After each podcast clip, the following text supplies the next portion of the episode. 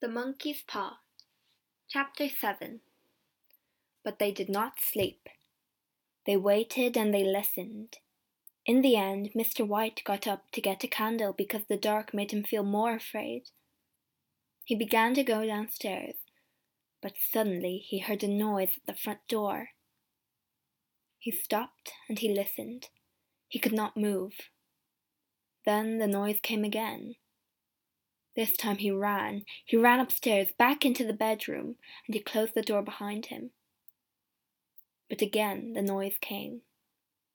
What's that? Mrs. White cried, and she sat up in bed. Nothing. Go to sleep again, her husband answered.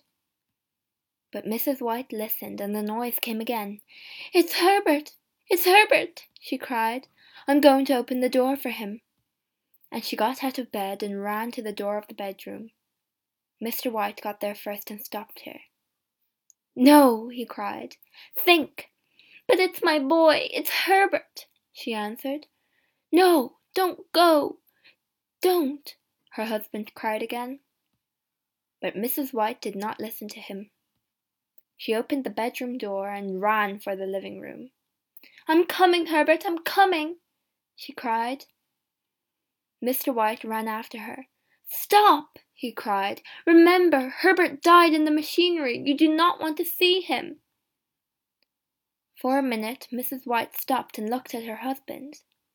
But then the noise came again and she began to run downstairs. Help me! Help me! she called to her husband. But Mr. White did not move. The paw, he thought. Where's the monkey's paw? He ran back into the bedroom.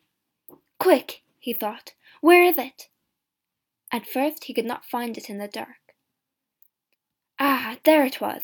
He had it. Just at that minute he heard his wife downstairs.